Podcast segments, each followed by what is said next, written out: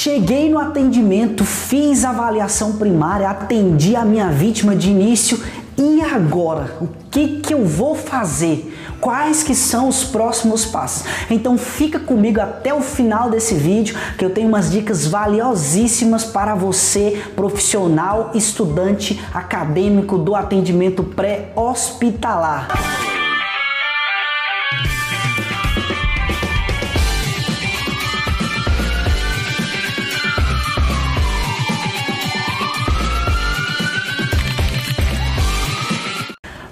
Pessoas, tudo bem com vocês? Instrutor Samuel Santana aqui e hoje nós falaremos sobre avaliação secundária, como você se portar ou realizar uma avaliação secundária com eficiência e o que você deve buscar dentro da avaliação secundária para que você possa fazer, para que você possa prestar um atendimento de qualidade para a sua vítima, para a vítima que você vai estar atendendo ou para o paciente, assim como você preferir e ter uma segurança no que você está fazendo e não deixar passar nada dentro do seu atendimento. Então, sem mais delongas, vamos para aqui para o quadro, vamos aprender um pouco mais sobre avaliação secundária.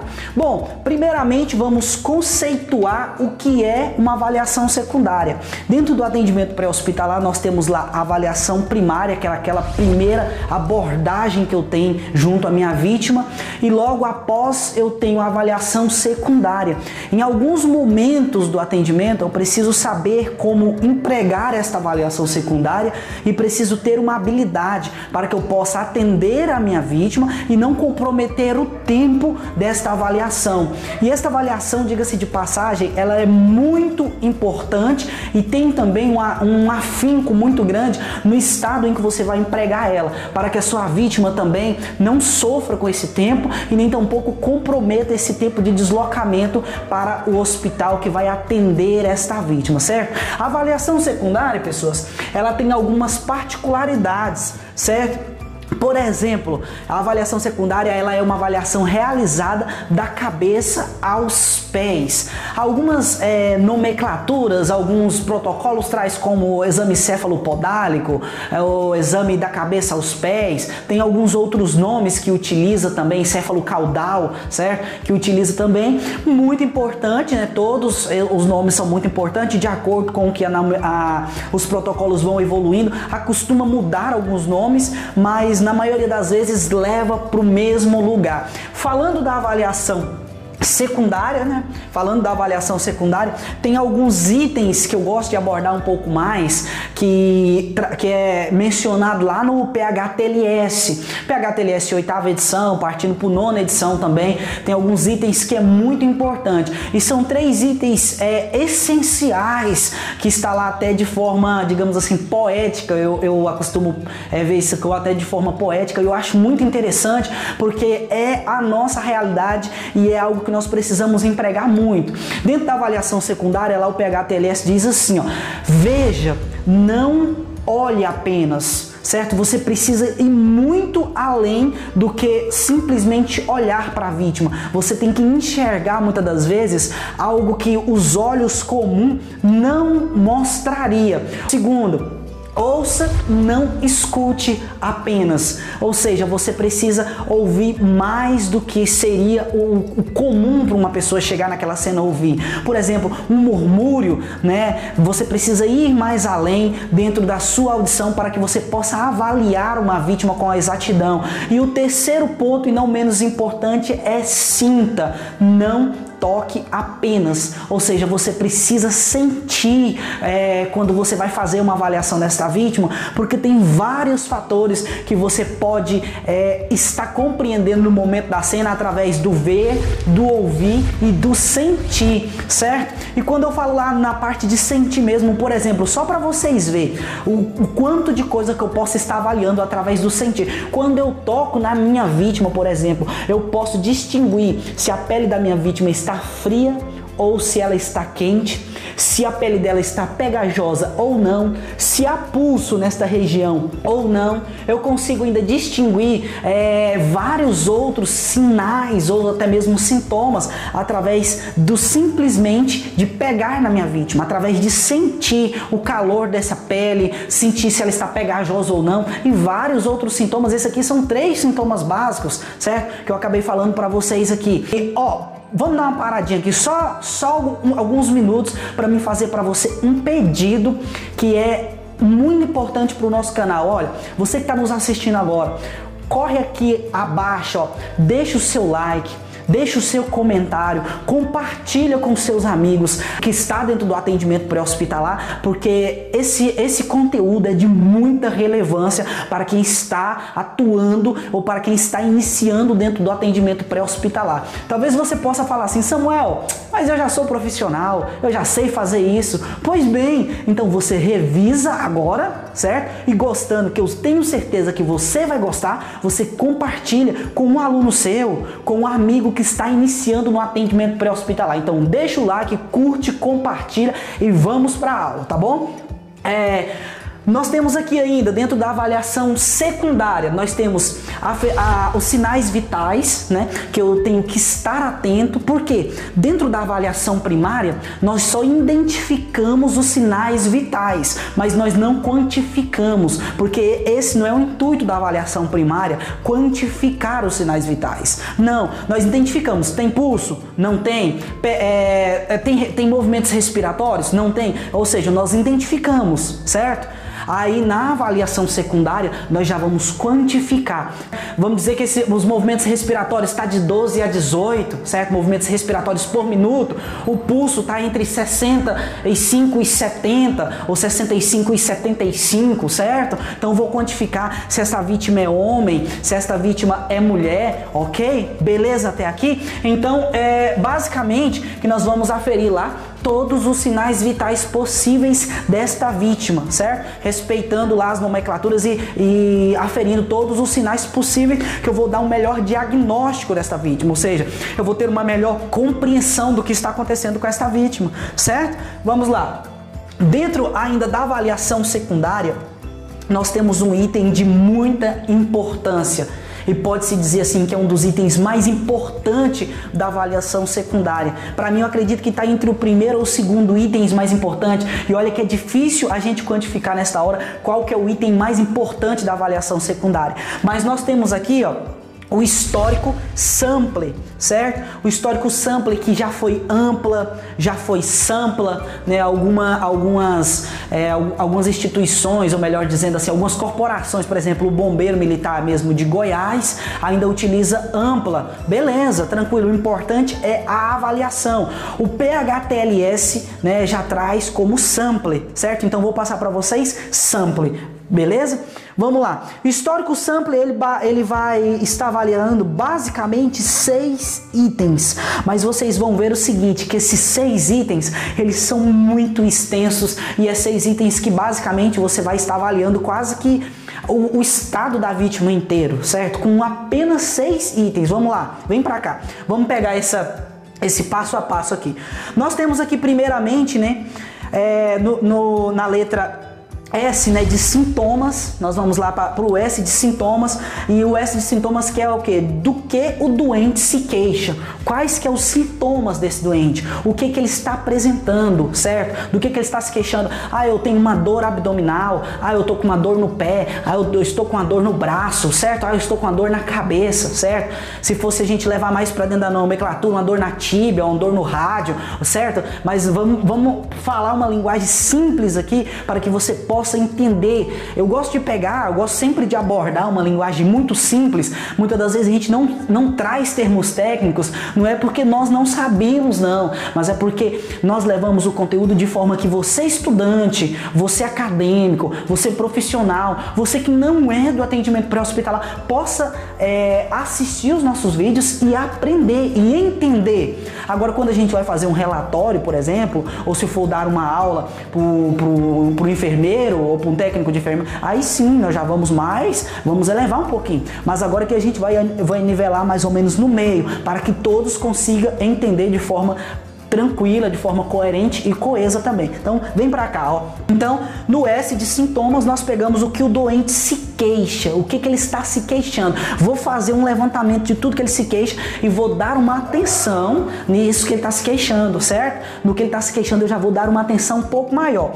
Passou disso aqui, nós vamos para alergias. Quais que são as alergias que esse que esse paciente tem, que esse doente apresenta, quais que são os tipos de alergia. Ele tem alergia a medicamento, ele tem alergia à alimentação, ele tem alergia diversas que a gente pode estar avaliando junto à avaliação primária, ok? Beleza, passamos de alergias, nós temos aqui, ó, em alergia eu ainda vou, ainda vou destacar o seguinte aqui, ó. Só pra gente é, quantificar um pouco mais. Por exemplo, de alergias, nós temos, por exemplo, uma alergia à alimentação, a crustáceo. Quem tem alergia a crustáceo é crucial que no momento do atendimento você consiga identificar, certo? Para, para poder é, ofertar um melhor atendimento para essa vítima. E muitas das vezes você pode até ter algum tipo de antialérgico, depender do nível do profissional, que vale lembrar. Tem profissionais que não pode medicar, já há profissionais que pode medicar esta vítima dependendo da situação.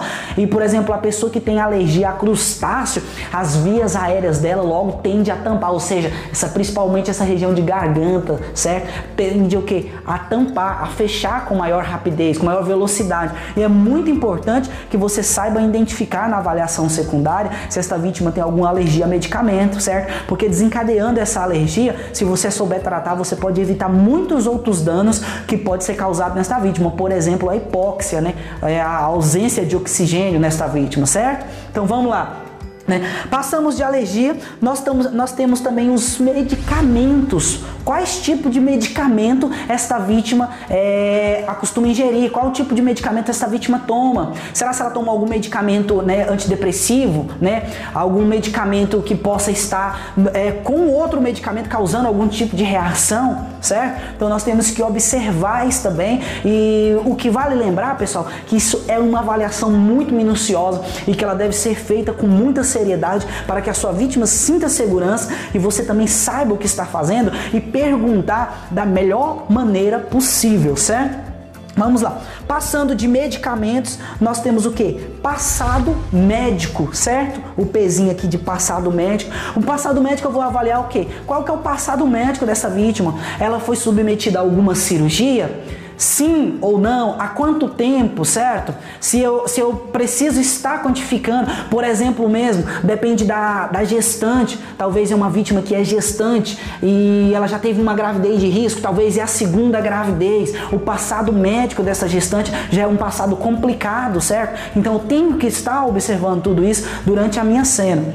Vamos lá, passando de passando do passado médico, né? passando do passado, nós vamos aqui para líquidos e alimentos, líquidos e alimentos ingeridos. Qual tipo de alimento e qual tipo de líquido que ele ingeriu nesse momento? Aí aqui nós temos aqui dois grandes problemas: medicamentos e, e, alimentos. Muitas das vezes acontece o que? O que que o cara pode acasalar aqui nesta situação? O que que ele pode juntar? Medicamento, às vezes um antidepressivo, às vezes um medicamento para pressão arterial, certo? Né? E o que que ele faz? Vai lá e mistura a famosa brejinha, né? A famosa a famosa cachaça, a famosa pinga, né? Que tem umas pessoas aí. E na hora que eu falei de pinga e cachaça, que já tem gente que tá até já lambendo os dedos. Calma aí, pessoal, vamos devagar que agora é aula, tá bom? Então o que que acontece, ó? Talvez a, o, o cidadão acasalou medicamento com é, com bebida, com bebida alcoólica, isso aí vai terminar num desastre, certo? Se você não saber entender direitinho ou quantificar essa situação, vai terminar ruim, vai terminar ruim e muito ruim. Então eu preciso estar avaliando se tem líquidos, quais que é os líquidos, se tem alimentos, quais que é os alimentos e se não tem medicamento junto com álcool, que vai dar, vai ter uma grande complicação, certo? Vamos lá. Depois disso aqui, né? Depois que a gente passou da, dessa situação de líquidos e alimentos, nós vamos para o quê? Para eventos. O que que aconteceu? O que que esta vítima está me comunicando? O que que aconteceu? O que que foi aquela cena, certo? Diante desta situação, nós vamos avaliar o seguinte: no evento pode ter adversidades nesta cena, pode ter acontecido várias coisas diferentes, e o bom é o seguinte: que eu compreenda esta situação para que eu possa estar progredindo também em possíveis lesões, certo? Eu vou estar entendendo quais são as lesões daquele momento e quais que pode ser uma lesão secundária ou até mesmo terciária dentro do atendimento pré-hospitalar, porque muitas das vezes acontece o seguinte: é, dentro do evento aqui na, nessa avaliação de eventos, ó, eu posso estar deduzindo e entendendo uma possível lesão que não está manifesta ali naquele momento, mas pode se manifestar daqui a alguns minutos. Então eu preciso avaliar isso. E vale lembrar também, pessoal, que nós temos um grupo, certo? Dentro da avaliação, que é um grupo de doentes graves, né? Doentes traumatizados graves. Por exemplo, lá nós temos gestante, nós temos pessoas acima de 55 anos,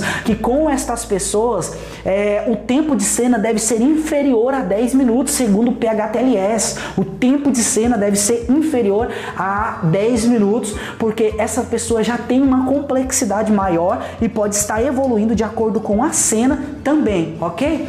Vamos lá. Dentro da avaliação secundária, o que eu devo avaliar? Como que eu devo avaliar e o que que eu devo avaliar nesta minha vítima? Nós vamos pegar o seguinte: cabeça, pescoço, tórax, abdômen, pelve, órgãos genitais, dorso e extremidades. Aqui é uma grande polêmica, órgãos genitais. É lógico que nós vamos ter lá as limitações por profissionais, as limitações da situação, beleza? Mas nós precisamos observar também órgãos genitais. Vou dar um grande exemplo aqui. A gestante, se tiver a presença de, de líquido transparente, por exemplo, na na, na, nas partes íntimas dessa gestante pode estar indicando a presença de líquido amniótico, certo? Esse líquido amniótico pode estar pode estar tendo uma grande complicação com a gestação desta vítima ou até mesmo uma bolsa rompida, certo? Então nós precisamos observar bastante isso, porque essa circunstância ela pode mudar muito de acordo com o que eu estou atendendo, certo? É, então eu avalio aqui, né, órgãos genitais, dorsos, extremidade e aqui eu até coloquei de uma cor diferente, uma cor azul e coloquei também é, entre aspas para vocês dar uma atenção muito grande aqui ao exame neurológico. O exame neurológico tem que ser muito bem observado, porque mesmo que às vezes na avaliação primária, eu já fiz lá uma, de, uma escala de coma de Glasgow lá meio que abreviada, meio que assim na, na pressa de poder fazer uma avaliação, Lá na letra D eu fiz um déficit neurológico, né, o nível de consciência, depende da sua nomenclatura aí, mas o que pode acontecer é o seguinte, que na avaliação secundária eu tenho que fazer essa avaliação mais minuciosa eu tenho que observar mais. Até porque é o seguinte, na avaliação secundária, a minha vítima já está estabilizada. Então eu preciso que fazer uma avaliação mais tranquila. E o que vale observar é o seguinte, pessoal, esta avaliação secundária, ela é priorizada no caminho né, no transporte. O ideal é que eu não faça essa avaliação na cena. O ideal é que eu não faça essa avaliação na cena. O ideal é que eu, no transporte, enquanto o condutor está lá levando né, esta vítima, eu estou lá como profissional do APH, não sei se técnico, não sei se enfermeiro, não sei se socorrista, não sei qual que é a legislação do seu estado aí, mas o que acontece é o seguinte, se é eu que estou fazendo a avaliação secundária, que seja dentro do transporte, até porque eu estou priorizando o período de ouro, certo? Os 30 primeiros minutos aí eu estou ganhando ganhando tempo nesse transporte, estou fazendo a avaliação e quando chegar lá no intra-hospitalar, eu que sou do pré-hospitalar, quando chego lá no intra, eu vou enviar para eles aquilo que eu colhi durante o meu caminho, certo? Fazendo isso, eu estou é, melhorando a avaliação, quantificando e já agilizando um processo que muitas das vezes poderia demorar muito certo? Então, para isso, nós precisamos ter uma conexão também do pré com o intra muito boa. Às vezes acontece o choque, mas nós precisamos ser profissional e saber o que estamos fazendo. Então, chegamos ao final de mais um vídeo. Deixe o seu like compartilha, deixa o seu gostei, espero que você tenha gostado, porque nós fizemos essa aula aqui de coração preparado para você que está nos assistindo e teremos mais conteúdo nos próximos dias. Até a próxima e um forte abraço.